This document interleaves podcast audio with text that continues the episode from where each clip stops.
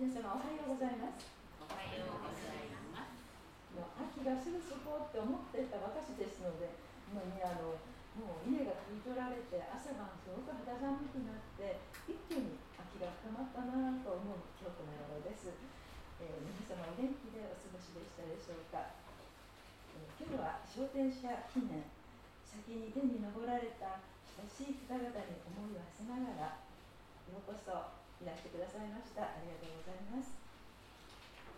ただいまより2022年9月25日第4手術昇天者記念礼会を始めます。前奏のうちに心を静めて主をお迎え。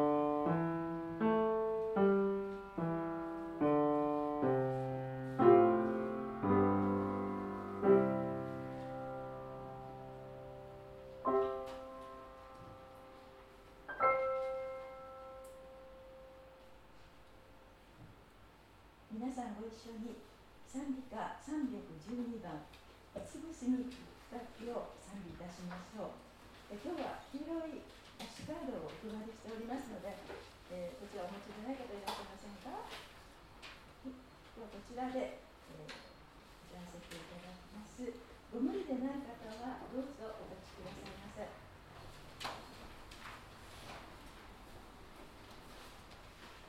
では参加312番。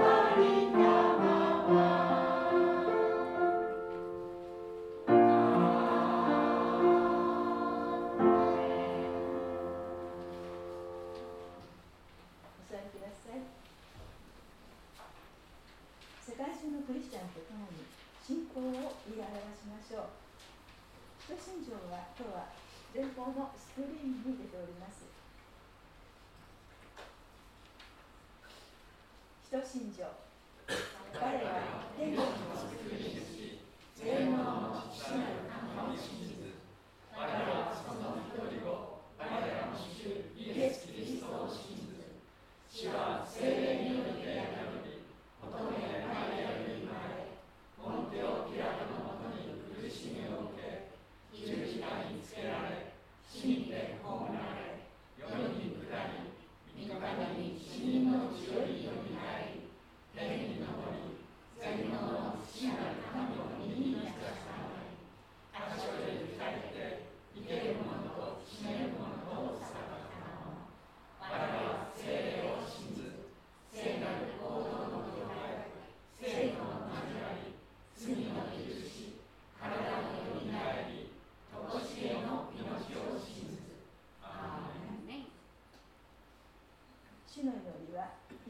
教えてくださり私たちがずっと祈り続けてしかも世界共通のお祈りです。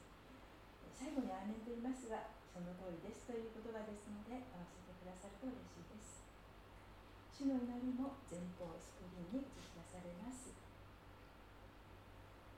主の祈り。天にいまします。我らの父よ願うは皆をあがめさせたまえ御国を光らせたまえ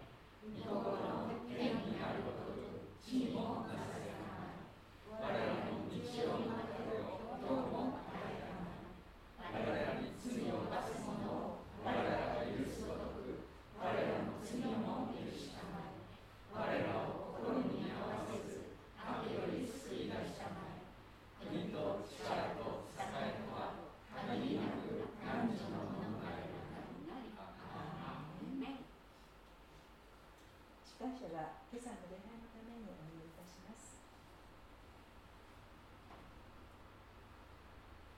ハレルヤ愛する天の父なる神様お名前をあがめて心から褒めたたえます。今日は昇天者記念礼拝を備えてくださりご遺族の皆様と共にここに招いてくださったことありがとうございます。愛する皆様と共に霊と誠をもって神様を礼拝いたします。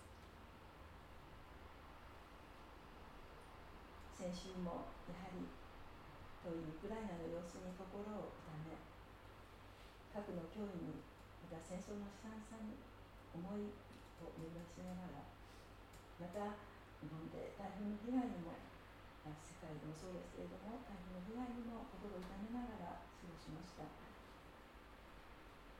日々の暮らしにもそれぞれにも体や心の重荷も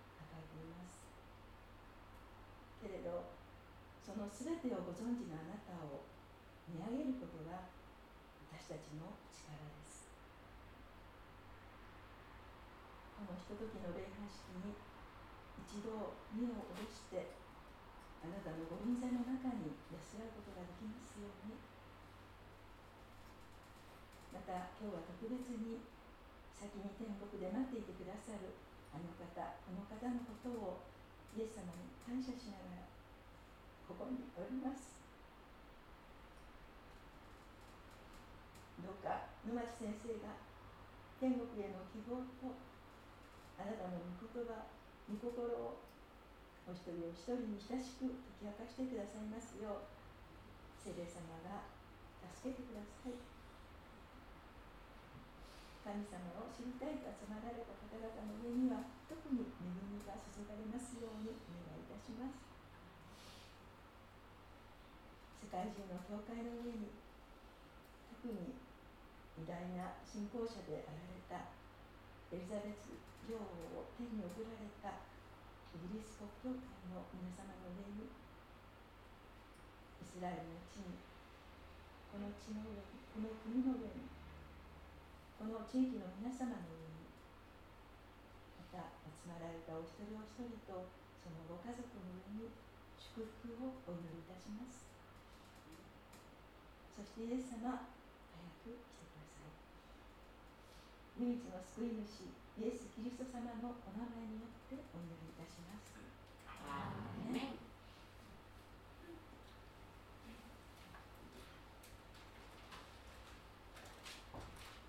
ではもう一曲共に賛美いたしましょう。賛美歌320番「主よ妹に」です。黄色い賛美カードをご覧ください。では賛美歌300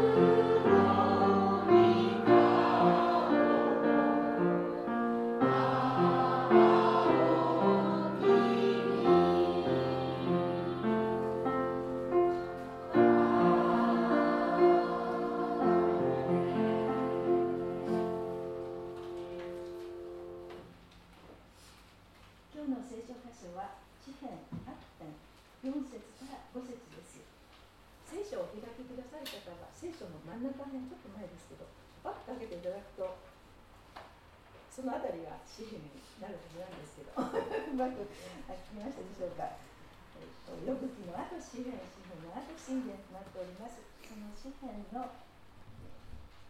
100編ですね。100編を読んでいただきます。またあのお手元の宗法の真ん中の列にも言葉として印刷しております。飯島孝子さんに読んでいただいた後野町先生より感謝しつつ主の門にと題してメッセージをいただきます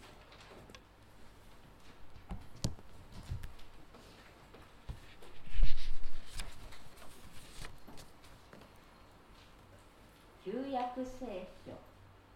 詩篇100編。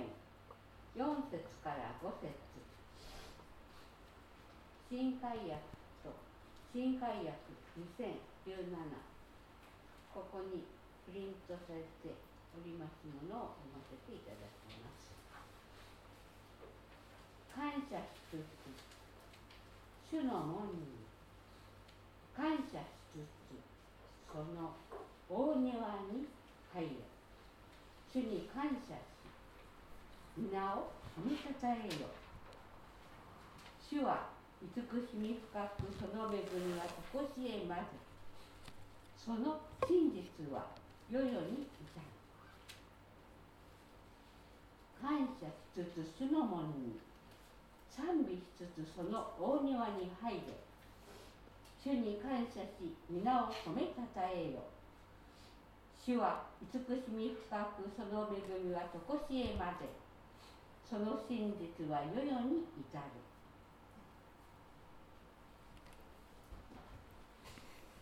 皆様おはようございます。いつもの方に加えて商店者記念礼拝にようこそおいでくださいました。心から歓迎いたします。何年経っても愛する方を見とったその悲しみは残りますけれども主がなおもそのお優しい御手で慰めと支えとまた希望を備えてくださるようにお祈りいたします。短く祈ります。天のお父様あの星野富弘さんがこんな詩を書いています。私にできることは小さなこと。でもそれを感謝してできたらきっと大きなことだと。このものにできることも小さなことです。でも感謝を持ってここに今立っております。どうぞ主ようあなたがお一人お一人に必要な御言葉を語ってくださりその言葉がしっかりとその心の中に根付きそして神様豊かな豊かな実を結んでいくことができますようにいつの日か天において愛する方々と確かに再会することのできるその希望へと私たちを導いてください。そして今日一緒に天国の門を感謝を持ってくぐることができますように導いてください。主をお語りください。主も親聞いております。愛する主イエス様のお名前によって祈ります。アーメン。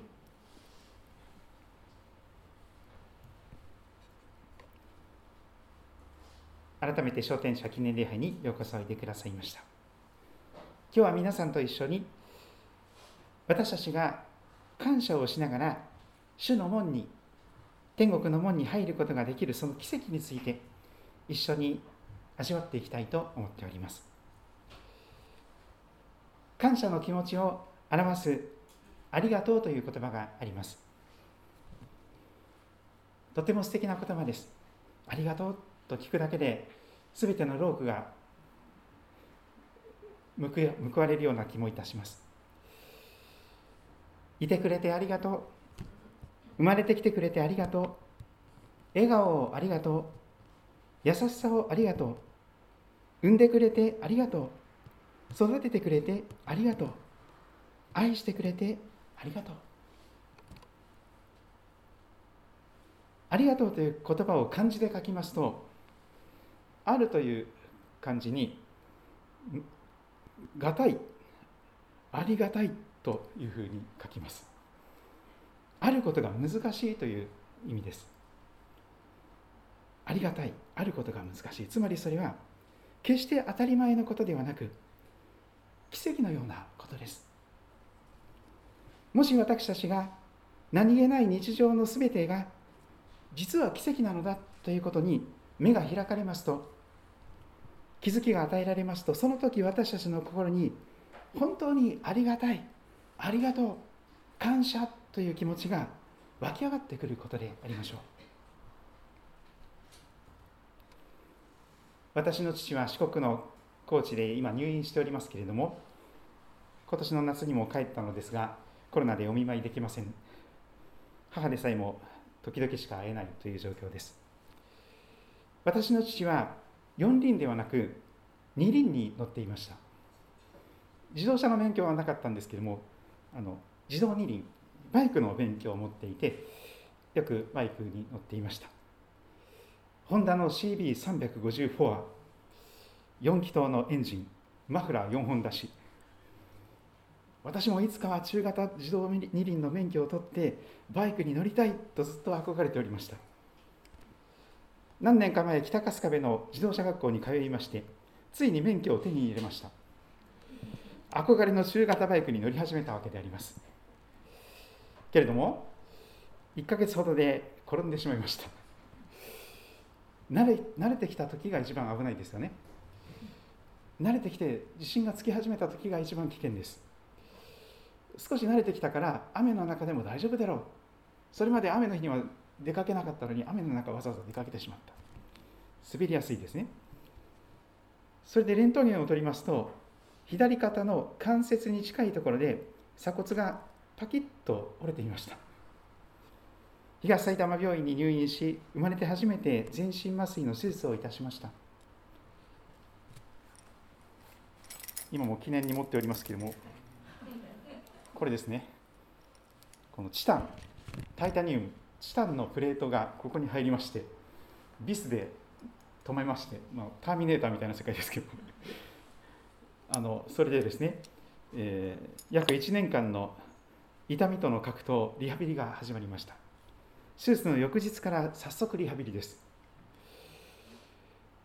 痛くて左腕が自由に動かない。寝返りも打てない。自分で着替えれない。ネクタイも自分で結べない。リュックサックも背負えない。痛いですから。理学療法士さんにお世話になりながらリハビリの部屋に貼ってあったポスターに書かれていた言葉を忘れることができません。いつもの生活って奇跡でした。と書かれています。いつもの生活って奇跡でした。何気なくやっていたいつものこと。食べたり着替えたり顔を洗ったりトイレに行ったりお風呂に入ったり。でもさまざまな理由でそれらができなくなった時その行為一つ一つが宝物のように大切なものだったことに多くの人が気づきます。何も諦めることはありません。再びできるようになった時の前よりも嬉しそうなあなたの姿が私たちには見えます。日本作業療法士協会。とかれてましたその言葉に励まされてですね。一生懸命。まずこのこれが動かないんですよね。可動範囲がすごい。ここまで上がるんですけど上が上まで上がりません。今上がりますけど。でも腕を自由に動かせたこと寝返りが打てたこと自分で着替えたりネクタイ結べたこと何気ない日常の全てが実は奇跡だったのだということに気づきが与えられまして。痛い思いをして本当にありがとうという言葉が、出てまいりました。さまざまな形で私たちは毎日生かされています。そして誰かに愛されて誰かに必要とされてそして共に生きることへと招かれております。今日選びました旧約聖書の詩篇100編というところは感謝の参加と言われています。そのテーマは感謝です。ありがとうです。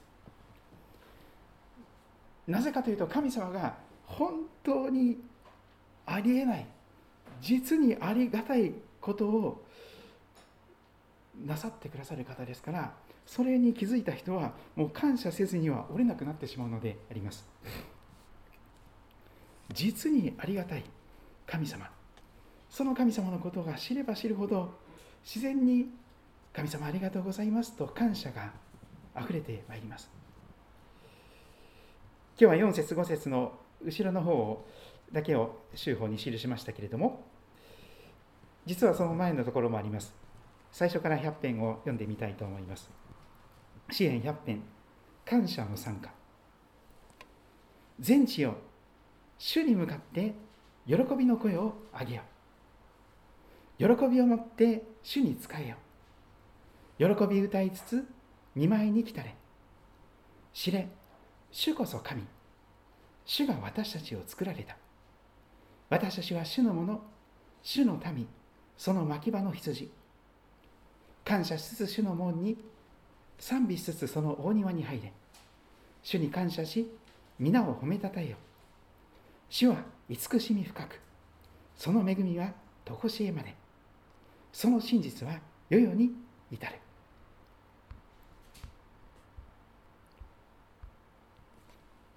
今日の結論的なことですが私たちが感謝しながら天国の門に入ることができます。それは奇跡です。なぜかというと主が慈しみ深い方だからです。ありえないほどにありがたいほどに聖書の主と呼ばれる神様は慈しみが深いのです。優しいのです。愛が深いのです。そしてその恵みがいついつまでも変わりません。その真実は先祖代々世々に至ります。その3つのことを順番に見ていきたいと思います。まず1つ目に主は慈しみ深いという言葉です。誠にありがたいほどにありえないほどに主と呼ばれる方は慈しみ深い方です。本当に良い方です。その方はまず私たちの作り主であられます。メーカーさんであられます。何でもそうですけれども誰かがデザインして何かの目的のために存在へと招きます。私たちも同じです。神様がデザインしてお母さんのおなかの中で作ってくださりそして生まれてきた私たちは神様の作品なのであります作り主は天地を作られた方初めに神が天と地を創造したと言われる天地万物を作られた方が私たちのお父さんなのです。知れ、主こそ神。あなたは神様じゃないよ。主が誠の神様だよ。その主があなたを作られたんだよ。そう語ります。三浦綾子さんという方は、神様はいらない人、不必要な人を作るほど愚かではないとも言っています。みんな必要とされて、必要だからこそ作られて、生まれてきて、生かされております。主が私たちを作られました。あなたは偶然に存在しているわけではありません。神様に愛されるために作られたのであります。そしてその方は、主は私たちの羊飼いとも言われます。私たちは主のもの、主の民、その牧場の羊と言われます。イエス様の自己紹介の言葉を思い出します。イエス様はいろんな言葉でご自分のことを紹介されましたけれども、ある時こうおっしゃいました。私は良い羊飼いです。私は良い羊飼いですよ。だから、良い羊飼いはね、あなた方のために命を捨てるんだよそうおっしゃったんです命がけでまさに命がけであなたを守り支え助け救ってくださる良い羊飼いであるイエス様は羊のために命まで捨ててそしてあなたを助けて救ってくださる。そういう方が慈しみ深い方であります。イエス様が語られた例え話がたくさんありますがこんな例えもあります。羊飼いさんと羊の例え話です。羊飼いさんが100匹の羊を飼っていました。ところがその中の1匹がいなくなってしまいました。その羊飼いさんはどうするでしょうか。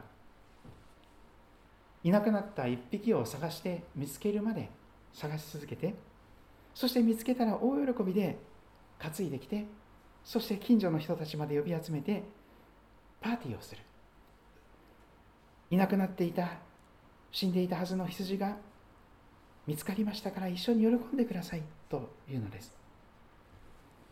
見つかるまで探してそして助け出してくださりそして命を回復させてくださる方がこの良い筋飼いであるイエス様であられます。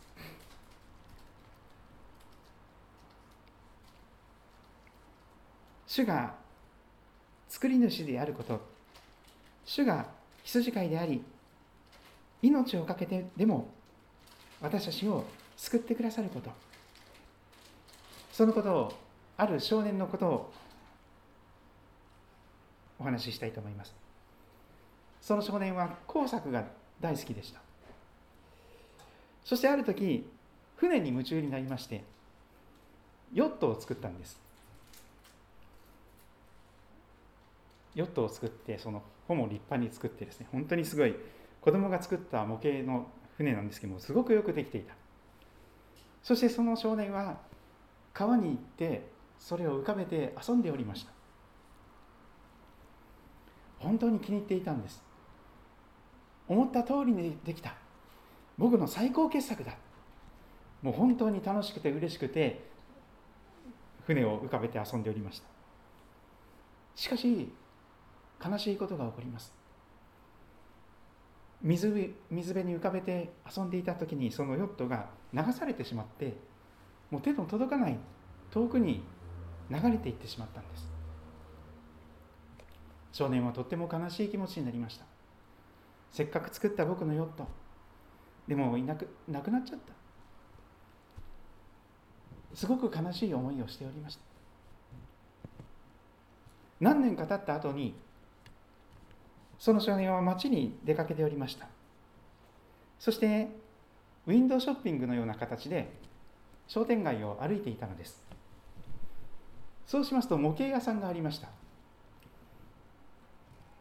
プラモデルだとか いろんな模型が売ってある店ですね。そのショーウィンドウをちらりと見ていきました。そうしますと何か見覚えのある船がそこに置いてあるのです。あれ？と思ってですね。近寄ってみますとますますどう見てもかつて私が作って流されてしまってなくなってしまったはずのあのヨットなんですよ。それでですね店の中に入っていて店のおじさんに言います。おじさんおじさん実はこのヨットは僕が作ったヨットだよ。何年か前に浮かべて遊んでいたら流されてしまってなくしてしまっていたんですけど確かにここにあるのは僕のヨットです。このデザインこの帆の形この船大きさこの色。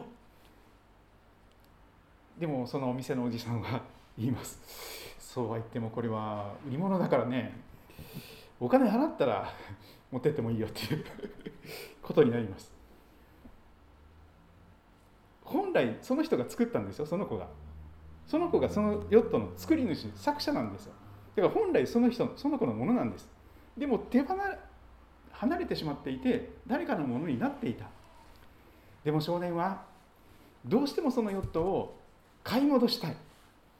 それはあがなうという言葉ですけれども。難しい言葉で言うと。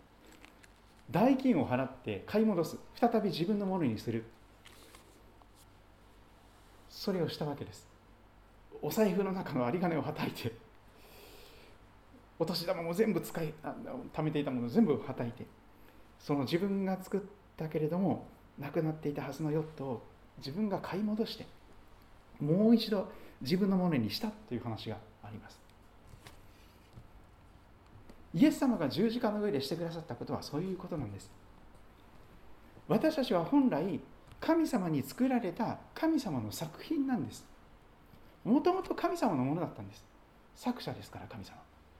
メーカーさんですから。ところが私たちは自分勝手に神様に背を向けて自分勝手な道に向かっていったんです。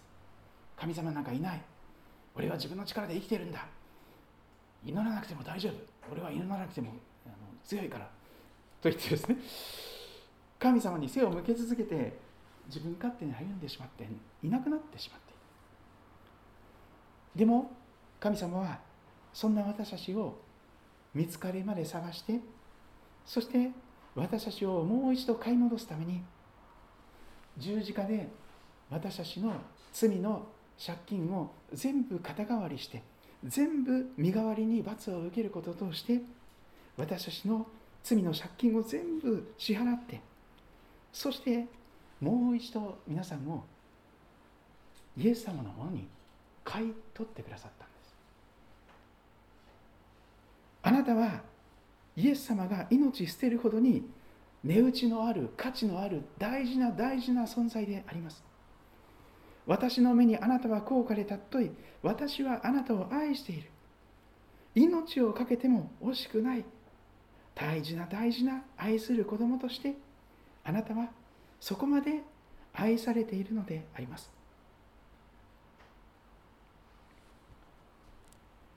主はありえないほどにありがたいほどに慈しみ深い方です。そして2番目に見ていきましょう。5節の2つ2行目です。その恵みは常しえまでと記されています。恵みという言葉は無条件の愛です。英語ではグレイスと言います。よく聞いたことのあるアメイジング・グレイスという歌がありますよね驚くばかりの恵みと訳されますがその恵みは常しえまでと言われています。まあ、英語の聖書で読みますと、His love 神様の愛は endures forever と書かれています。神様の愛は永遠まで endures 耐え忍ぶと書かれています。恵みというのは永遠に耐え忍ぶ愛です。永遠に持ちこたえる愛です。見切らない見捨てない切り捨てない愛なんです。ものすごく忍耐が必要されます。子育てをするときに親はそのことで泣かされるでしょう。どれだけ忍耐をしたらよいのか。限りがありません。きりがありません。死ぬまで子供のために忍耐し続けてそして耐え忍んで愛し続けるということでしょう。神様は永遠に耐え忍ぶ愛を持っておられるというのです。永遠にあなたを愛する愛で持ちこたえてくださるというのです。無条件の愛です。どんな悪さをしてもどんなひどいことをしても神様はあなたに対する愛をもうやめようっていうことにはならないんです。ですから神様は罪人でさえも愛し続けてくださるんです。神を神ともしない。自分を神のように偉そうになってそして感謝もなくやってもらって当たり前文句ばかりを言う。そういうものになってしまった時にも神様の愛は耐え忍ぶ形であなたを愛し続けます。罪人のあなたを愛し続けるその愛は目減りすることがありません。減っていくことはありません。どんなにふさわしくない受け入れがたい許しがたい愛しがたいものになったとしてもその恵みは常しえまで続きます。神様の愛は絶対に変わりません。永遠まで変わりません。昨日も今日もいつまでも同じ愛です。何かができる時に愛される。そんなことじゃないんです。どうしても親の愛は限界があります。条件付きです。この子が私の言うことを聞くから愛するとかね。この子がすごい望み通りの学校に行ってくれたから愛するとか。この子が収入の多い会社に入ってくれたから愛するとか。そういうことがあるかもしれませんが神様は違います。たとえ私たちが働けないプー太郎になったとしても寝たきりの病人になったとしても何にもできない引きこもりになったとしてもさまざまな形でハンディキャップを背負ったりしてしまったとしても神様の愛は変わりません。あなたがそこにいること自体を神様はいてくれてありがとうと言ってくださるんです。生まれてきてくれてありがとうそこに存在していてくれてありがとう。それが神様の永遠に変わらない愛です。どんなわがまま息子でもわがまま娘でもどんな宝刀息子であっても宝刀娘であっても神様の愛は常しえまであなたを追っかけていきます。旧約聖書の愛かというところは本当に壮絶な苦しみ試練災害の中である人物が語った言葉ですけれども愛歌の3章の20節あたりを見ますとこんな言葉が記されています。私の魂はただこれを思い出しては沈む。私はこれを心に思い返す。それゆえ私は言う。私は待ち望む。主の恵みを。そしてその方はこう語るんです。実に私たちは滅び失せなかった。実に私たちは滅び失せなかった。なぜかというと主の憐れみが尽きないからだ。それは朝ごとに新しいと歌っています。私たちが滅び失せなかったのは主の憐れみによります。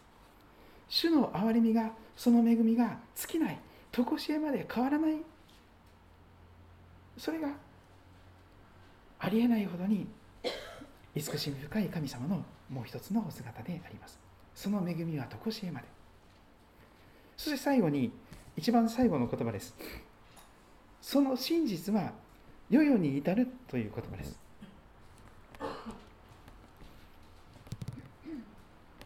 神様の誠真実。それは世々に至ります。仙台に至る祝福とも言われます。仙台先の子孫。そこにもつながっていく祝福です。世代が変わっても必ず受け継がれていく神様の真実です。世の中の現実とは大違いです。世の中の現実は世代が変わると受け継がれにくいんです。恩をあだで返してしまうようなこともあるでしょう。あれだけお世話になったあの人の子供たち家族をそんなにひどい扱いをするのかということも起こり得るですよ。でも神様は違います。世代が変わっても必ず神様の真実はその次の世代次の世代次の世代に受け継がれていくんです。その息子や娘その孫たちそのひ孫たちそのひいひい孫たちそれはずっと続くんです。神様は世代を超えて真実な方です。約束を必ず守ってくださる方です。プロミスキーパー約束を必ず守ってくださる神様であります。英語の聖書でこのところを読みますと His faithfulness continues through all generations と書いてあります。All generation です all generations. すべての世代に至る祝福なんです。千代を超えてます。あなたが神様の前に信仰を持って歩むならばその祝福はあなたの先祖代々千代以上に全ての世代に受け継がれていくというほどの桁外れの祝福なのであります。たった1代2代3代で終わってしまうような祝福じゃありません。世代を超えて必ず受け継がれていく主の真実です。主は常しえから常しえまでおられますから。その方は真実の限りを尽くしてくださるお方であります。そしてその祝福は天の国籍を持つことができる祝福とも言えるでしょう。この後お墓の方に車で乗り合わせていきますけれども墓前礼拝そのお墓の墓碑に刻まれている聖書の言葉を皆さんご存知でしょう。我らの国籍天にありと書かれています。私たちの国籍は天にありますという聖書の約束です。それこそが祝福なんです。天国へのパスポートを手にしている。いつお迎えが来ても次目覚めるところは天国。その天国のパスポートの祝福が次の世代次の世代次の世代と全ての世代に必ず受け継がれていくほどの祝福なのです。その真実はあなただけで終わらない。1代2代3代ぐらいで終わらない。世々に全ての世代に渡っていく。それほどのありえないほどに奇跡的に素晴らしい本当に良い方慈しみ深い方その方が聖書のイエス・キリストという方であります。私たちが感謝しつつ主の門に天国の門に入ることができるのは奇跡です。立派だったから良い行いをしたからそういう人では入れません。ただただイエス様が身代わりに十字架にかかって死んでくださった。そのことを信じ受け入れていくときに全ての罪が許され天国へのパスポートを天の国籍を受けることができるのであります。主はそれほどにありえないほどに慈しみ深くその恵みはとこしえまでそんな真実は世々に至ります。それぞれご自分の言葉で祈る時を持っていただけたらと思います。どんな言葉でも結構です。でも正直な思いを神様に申し上げていただきますとそれが一番神様が喜ばれる祈りかなと思います。少しの間それぞれに祈っていきましょう。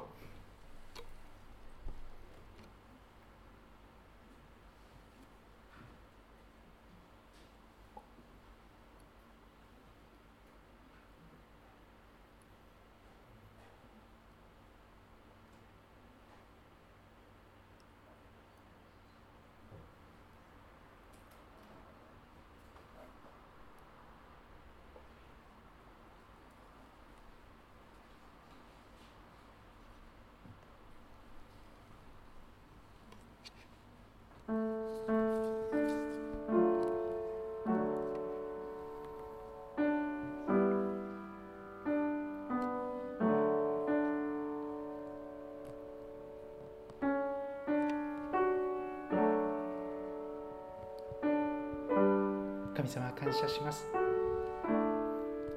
先に天に帰られたお一人お一人をありがとうございました。本当にお世話になりました。本当に愛していただきました。その笑顔に感謝します。その優しさに感謝します。また本当にしばらくの間でしたが共にこの地上の人生を生きることができるその恵みを主が与えてくださったことを感謝いたします。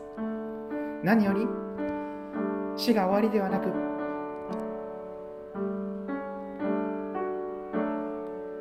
天に天のふるさとに帰られたお一人お一人とまたお会いできるという希望があります。